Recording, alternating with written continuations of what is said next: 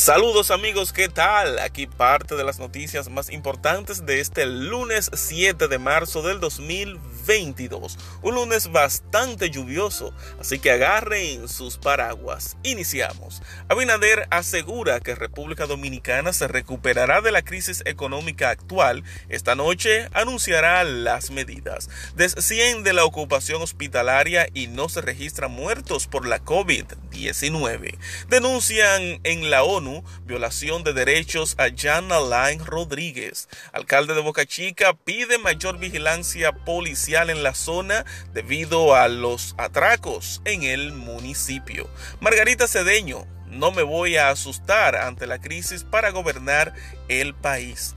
Tras dos años de ausencia por COVID-19, realizan desfile nacional del Carnaval Dominicano 2022. Y en las internacionales, Rusia advierte a Estados Unidos y a los estados vecinos de Ucrania que no deben acoger aviones de combate de ese país.